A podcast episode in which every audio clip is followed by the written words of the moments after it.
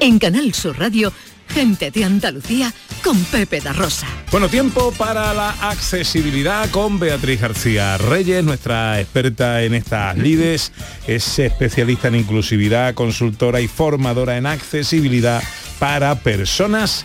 ¿De qué hablamos hoy, Beatriz? Pues mira, vamos a hablar de Expo Accesible, que es la primera exposición iberoamericana de accesibilidad, innovación y turismo y que se organiza de manera virtual, es decir, que podemos asistir desde cualquier parte del mundo. Qué bien. Eh, esta organización de, de, la feria está muy en línea con nuestra sección porque mmm, consideran la accesibilidad universal como una gran oportunidad competitiva mmm, tanto para los destinos a nivel general como para las empresas y los profesionales a nivel particular.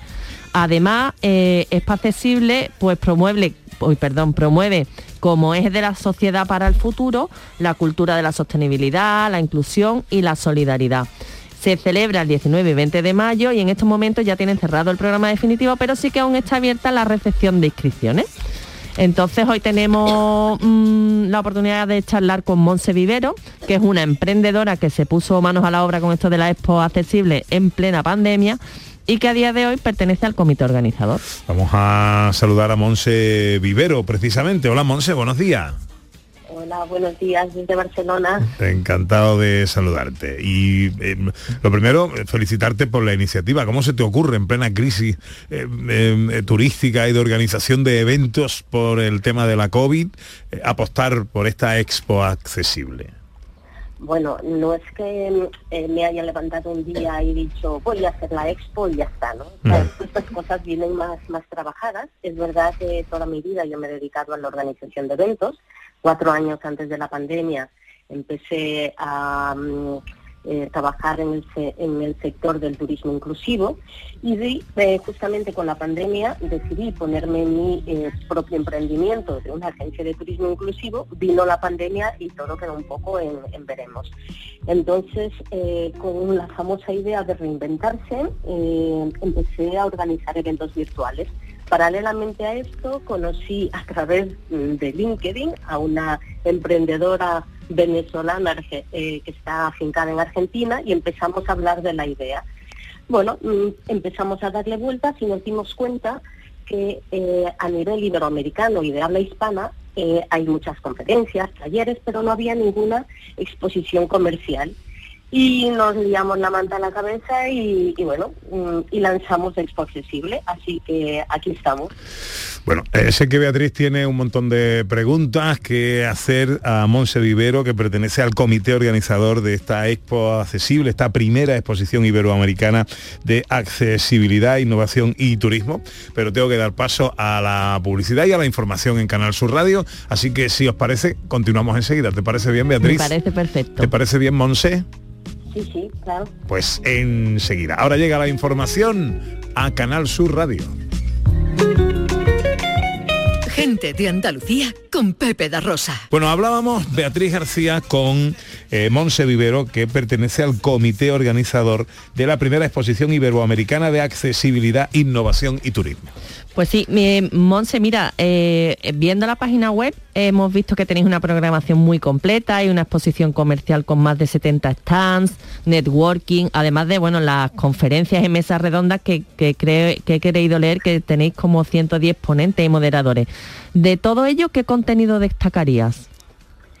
Bueno, destacar es difícil porque como os explicaba, eh, aquí tenemos temáticas de innovación, de turismo, de, inclusión, cultura, temas de tecnología. Por tanto, cuando eh, hay una persona que tiene un interés eh, específico en turismo, eh, podrá encontrar charlas que hablen de turismo. las que tienen interés en temas arquitectónicos, en temas de barreras arquitectónicas, pues también tendrán el contenido ahí. Por lo tanto, para mí es difícil destacar. Yo creo que cada uno tiene que buscar su tema y lo encontrará. ¿A quién está dirigida Expo Accesible? Está dirigida a todos los públicos, pero sobre todo eh, a las personas que no han vivido la discapacidad de cerca, pero que tienen interés en aprender y cómo ponerlo en práctica en su entorno más cercano. Nuestra idea es sensibilizar, dar eh, visibilidad y sobre todo eh, romper barreras actitudinales que son las que hacen que la parte del mundo que no ha sufrido una accesibilidad eh, muchas veces se piense que es que lo que no va conmigo, lo que no necesito yo no necesita el resto del mundo. Y, es completamente diferente. Así que yo animo mucho a la gente que no tiene ningún eh, ningún tema de, discapacidad cercano, que se anime, que pase y que vea cómo esto también le va a, mm, hacer algo positivo para su futuro, porque todos vamos a ser mayores, estamos en ese camino y seguramente todo lo que hagamos ahora por la accesibilidad también nos favorecerá a nosotros cuando seamos abuelitos. Claro, imagino que, habréis tenido en cuenta medidas de accesibilidad en la organización del evento, ¿verdad? ¿Cuáles son concretamente?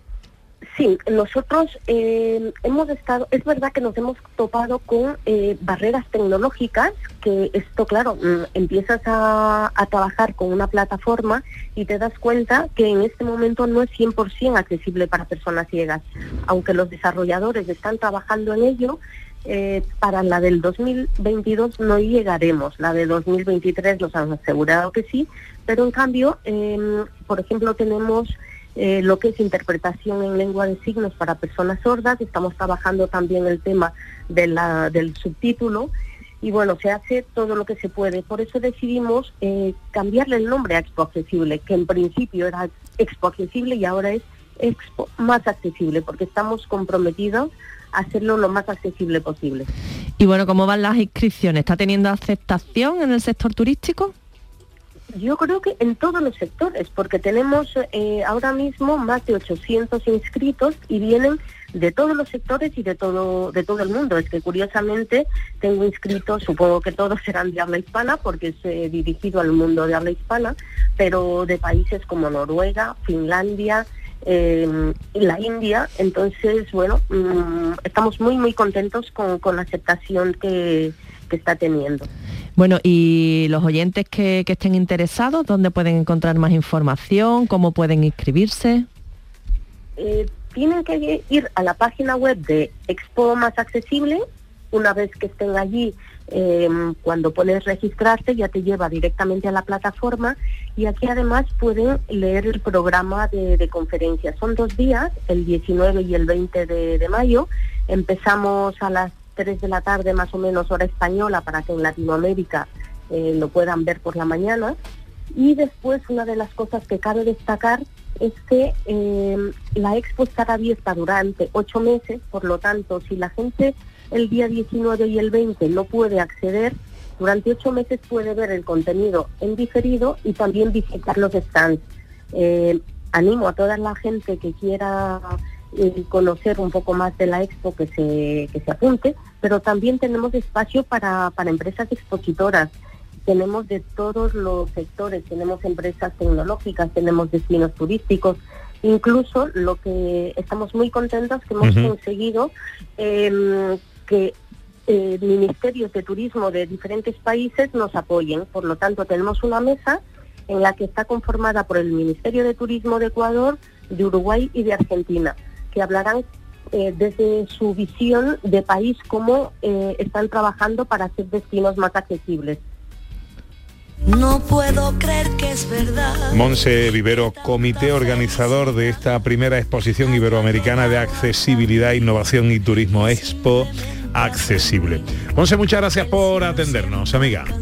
Gracias a vosotros, un abrazo. ¿Dónde podemos conseguir toda la información, todo lo que hablamos en este espacio dedicado a la inclusión? Pues en las redes sociales de Everyone Consultores.